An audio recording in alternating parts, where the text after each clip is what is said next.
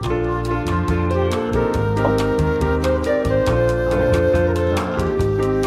开始喽。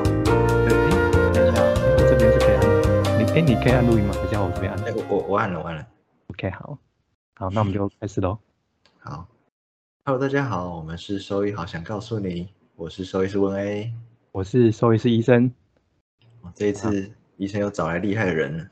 对，就是今天请到的是中华鲸豚协会的曾秘书长，就是，嗯、就是台湾台湾四周都是海洋嘛，所以对一些海洋生物，其实大部分对我们来说不是那么陌生啦，对啊，但是但是实际上这些碰到这些医疗方面的问题，就我我我们虽然是兽医师，但是其实对这些救伤啊医疗上面来说，对这些海洋生物其实。嗯，其实基本上是没有什么经验这样子。我印象中之前在学校，哎，你温内你有印象吗？就是我们有一次解剖，我记得是解剖海豚，好像怎么好像你这么一说，好像有。对啊，这这是唯一可能跟跟就是以以兽医的角度接触到这些海洋生物唯一的经验这样子。对嗯嗯嗯。嗯那个时候是杨老师吗？对，杨伟成杨老师，那杨老师好像也是协会的的，哎，算是协会的成员吗？是杨老师是协会的成员，没错。谢谢。好，那就请我们的曾秘书长做个简单的自我介绍。Hello，大家好，我是中华金豚协会的秘书长曾曾崇，很开心可以来这边跟大家分享。对，那就是讲，就先请曾秘书长先大概介绍一下，就是中华金豚协会它创立的起源，那以及呃目前的主要的任务。呃，协会创立的起源，呃，是从一九九七年开始。对，那九七年那个时候，我们还不是以协会的名称，我们那时候是在呃十望，十望应该是呃中华自然协生态协会吧，我们全名那个那个名称我一直是忘记的状态。嗯，对，然后我们是在那个组织里面的一个小单位这样。呃，那那个时候的呃，那时候的时候的呃，主要的带领者就是周连香老师。呃嗯呃，那也因为周连香老师就是在金屯议题早期在金屯议题的呃琢磨以及推广，然后后来有越来越多的人跟民众呃认识到了金屯，所以在一九九八年。我们就从十望独立出来，然后独独自成立了一个协会，就变成中华金屯协会。嗯那刚成立之初，其实协会最主要的任务就是鲸豚搁浅救援的这个工作，然后还有就是教育推广这个工这这两件事。哦，那以及第三件事就是呃友善赏金的宣导，因为那时候也是宣导刚起步的时候。嗯，那这三件事也是目前中华金融协会的呃主要工作内容。那除了呃，不过现在比较不一样是，呃，因为刚当初刚成立的时候是以搁浅救援、然后教育还有友善赏金为主轴，但随着协会的呃呃营呃的时间越来越长久，就是推不论是推广或者是救援的经验越来越多之后，我们就发现其实有一些有一些呃鲸豚相关的触角，我们应该去呃碰触，不然可能就没有办法为鲸没办法为呃鲸豚呃呃出身。那呃特别是有一些公共议题的倡议。然后还有就是有些环境调查的问题，因为其实台湾有很多海域目前都还没有鲸豚的调查，那协会就开始呃有陆续的在执行呃鲸豚生态调查，然后跟公共议题的倡议。嗯那一直到呃二零二零年起，就是就开始有一些县市政府就开始委托金屯协会，就是除了金屯救援工作之外，他们也希望把呃救援难度比较简单的海龟一并就是请金屯协会来处理。嗯嗯对，那呃，其实救援这个好像跟后面有一个主题有关，就是救援到底是什么？那救援其实有分现地处理跟呃医疗医疗处置，还有就是收容照护这三个部分。嗯那呃，我刚刚讲的就是呃救援处理，就是现地处理这个部分，其实鲸豚难度是比海龟高非常多的。对，嗯那所以县市政府当然就是想说，那如如果我要请要请一个团队来做，我不如就请一个呃连鲸豚都可以做的，我就一次就把它解决掉就好了，不用再分两个单位去处理这样。哦对，所以从二零二零年开始，我们就有鲸豚加海龟的工作，然后一直到现在。嗯，那金刚刚有提到金豚的难度比较高，是比如说它体型的关系吗？但还是有其他其他的原因这样子？呃，体型是一个很重大的因素。对，那除了体型之外，还有就是它在呃运送的过程，因为体型大的关系，所以它也有更多的难度。例如说，呃，以这几年来最 最呃协会经手的最特别的案例，就是在嗯，应该是两千零二十年，那时候苗栗有一只接近五公尺的短肢领航鲸，那那个时候实测，呃，不是实测，那时候。呃，目测大概估计那只动物应该有八百公斤，对，那八百公斤你要搬运就是一个非常大的挑战，对，所以就是体型会影响到整个救援难度。那再来就是假设我们真的移的把有办法把动物移出沙滩，另外一个问题就会是有没有空间可以让这只动物暂时住下。因为你要暂时住下，才有可能就是去做后续的诊断、治疗等等的工作。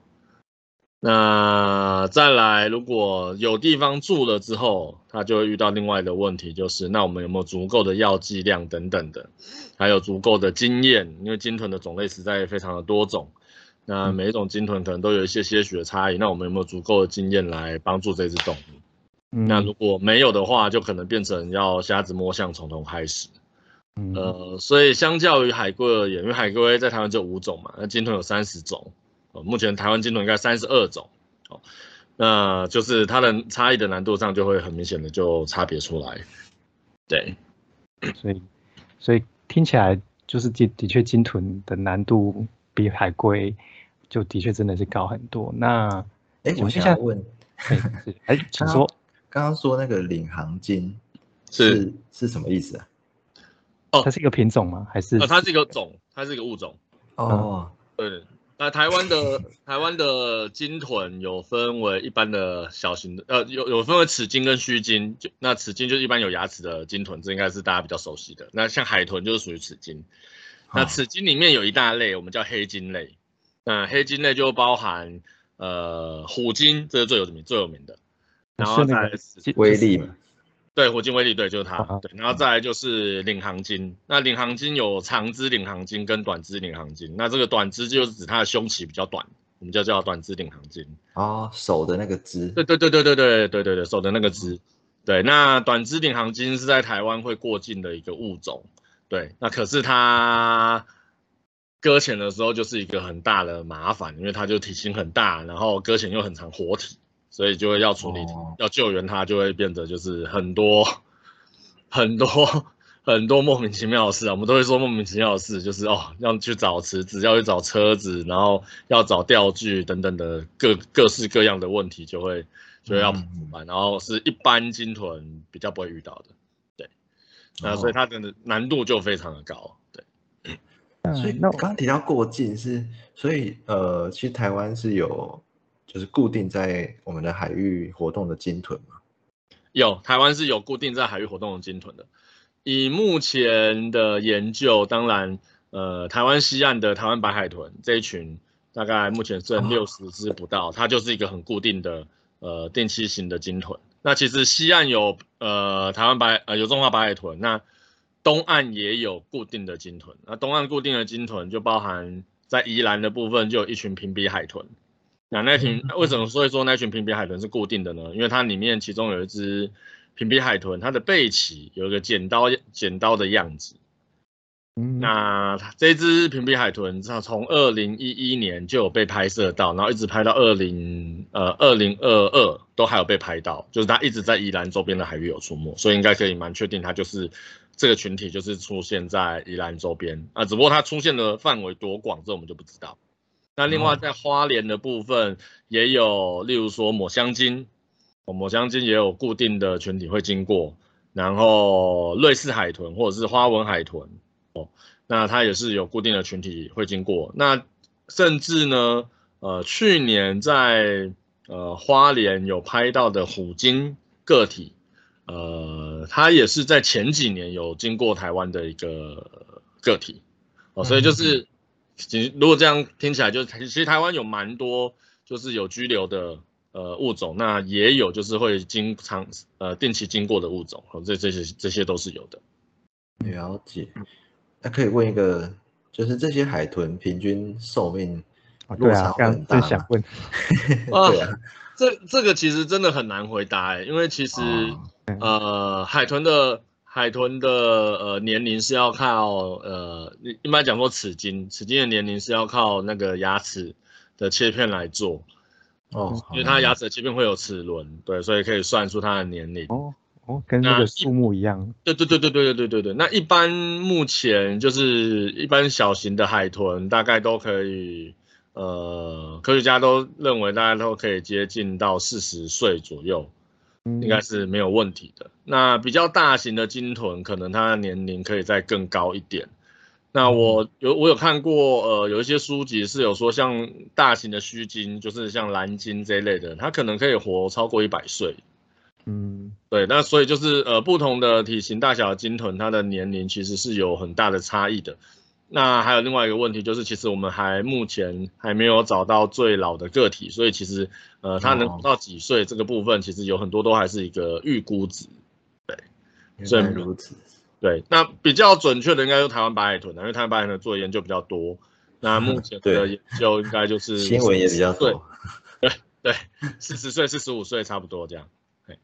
那我呃，中华白海豚的部分。那我好奇的是，这些鲸豚它搁浅的原因，大部分是什么状况啊？就是他们为什么会会是是自己去搁浅的呢？还是因为因为有一个说法是说，哎，好像鲸豚也会有类似这种自残的行为。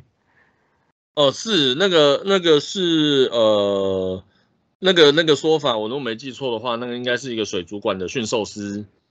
然后他后来有有有有拍摄一些影像，然后就有在叙述这些事情。那不过如果以我们野生的鲸豚来看的话，在台湾，呃，主要的搁浅原因，呃，是以渔业混货为主，就是呃，目前的已经连续，我想想看啊，已经连续四年吧，嗯。呃，全台湾搁浅鲸豚的数量的总的的总数里面，大概平均每一年都大概有二十到二十五 percent，它的搁浅原因是跟渔业活动有关。嗯，是因为是呃，就是我们捕捞这个动作去影响到他们的的的行为吗？还是呃不小心把他们捞上岸了？应该不是不小心捞上岸了，应该。呃，应该是可能网具在海中释放的时候，刚好也是鲸豚的觅食区。嗯嗯，对，然后就就会有一些冲突发生啊，所以所以今年其实有发生一件事情，呃，这应该是上个月吧，如果没有记错的话，上个月在呃北海岸，在北海岸有传出就是有呃有那种会带民众出去钓鱼的那种呃娱乐渔船。那他们那边有一种传统的算文化嘛，应该不是文化，就是那边的那边的渔船的船长都有一个不成文的规定，就是他们只要出海载游客出去的时候，他们到达那个钓点，他们就会施，他们就会在水里面释放鞭炮，目的就是用来要吓鲸豚的。对，那这这样的行为就有可能会造成鲸豚就是因为受到惊吓而随意的而而大肆的冲撞嘛，那冲撞之后就会增加它。呃，被周边渔具混货的可能，嗯，对，所以这是反而是那个对，反而是混，对，嗯，所以所以混货是一个近年来蛮严重的问题。那除了混是是是意思意思是一起混乱的意思，混乱疑惑的意思吗？呃，不是，是混混乱，然后货变成渔货，混乱货，哦。就是莫名其妙被抓上来。对对对对对对对对对。那其实混货混货其实呃不一定是呃使用中的语法，它也有可能是被抛弃的语句，这也可能算混被缠到这样。对对对对，那这那这一类就是很难去界定的，不过就是有这样的类型。那另外一个目前大概是百分之二到百分之五之间的几率，就是船只的撞击。嗯，这几年来就是蛮明显可以看到，就是有一定的数量的个体有被撞这样。然后再来大概是百分之十五到百分之二十的个体，它可能是因为本身的疾病因素。嗯嗯，就比如说它太虚弱了，所以可能就对症状之类的。对对对对对，它的很多身体的症状。那身体的症状的病变，在杨伟成老师的研究中，呃，有发现台湾的鲸豚，呃，在呼吸道的疾病上，呃，大概是几乎搁浅的海海。海豚或鲸豚百分之八十都有呼吸道疾病啊。不过台湾有一个比较特殊的情况是，台湾的呃心脏病变呢，大概占百分之七十。这跟其他国家的比较起来，台湾是高足足高了百分之三十。所以杨老师是认为，就是呃为什么台湾的周边鲸豚这么容易有心脏的病变，可能是环境压力太高所导致的。那环境压力就可以牵扯到非常多的因素。嗯哼，对。所以就是我刚刚有提到，就是目前大概百分之十五到二十，同整起来就是疾病的问题，这个是现况。是，然后再来是，他们呼吸道是是，就是容易有疾病是，嗯，主要是因为呛伤，因为搁浅的鲸豚，对，搁浅的鲸豚就很容易在岸边打滚，它的呛伤导导致肺炎的几率就升高了。哦，所以是因为搁浅而造成的呼吸道问题。对对，因为搁浅而造成的呼吸道问题，那当然就是被渔网混获的物种也比较容易有呛伤。可是因为被渔网混获的物种通常就是死掉，所以就比较难比较难找到直接的证据。这样，对，了解。那不过还是偶尔可以看到，就是呃，鲸豚身上有呃，鲸豚的表皮身上有等距离的切口，嗯。然后这个等距离的切口就是很明显是网子的网格所割出来的，割出来的。然后它又有呛伤的情况啊，这是还蛮容易看到的。听起来其实听起来人为人为因素还是也是占还是占的蛮大一部分。人为因素是占大多数，然后最后最后百分之二左右才是目前的垃圾的问题。对。也是人为因素，对，也是人为的因素。好妖啊！对对对，这是台湾的研究啦。那呃，可是像国外的研究，呃，应该讲说在台湾还是会有突发事件。那这个突发事件就是呃小虎鲸集体搁浅的时候，嗯，对，那集体搁浅就是一次进来一大群嘛。可是这种一大群的就不晓得它到底是为了什么。嗯，对，那推测有可能是因为疾病的关系，也有可能是因为呃洋流的影响，也有可能是因为海域工程的问题所造成洋流的变化啊，这些都有可能。不过因为集体搁浅是一个突发性的事件，所以比较难深入的做研究，因为案例数不多嘛，所以对案例数不多，那不过它一发生就很可怕，这样是真的。像地狱一样，对对，所以大概以上以上就是有四个点是主要的搁浅主因嘛，呃，搁浅的主因。那突发事件的部分就是还有待研究，这样，嗯嗯。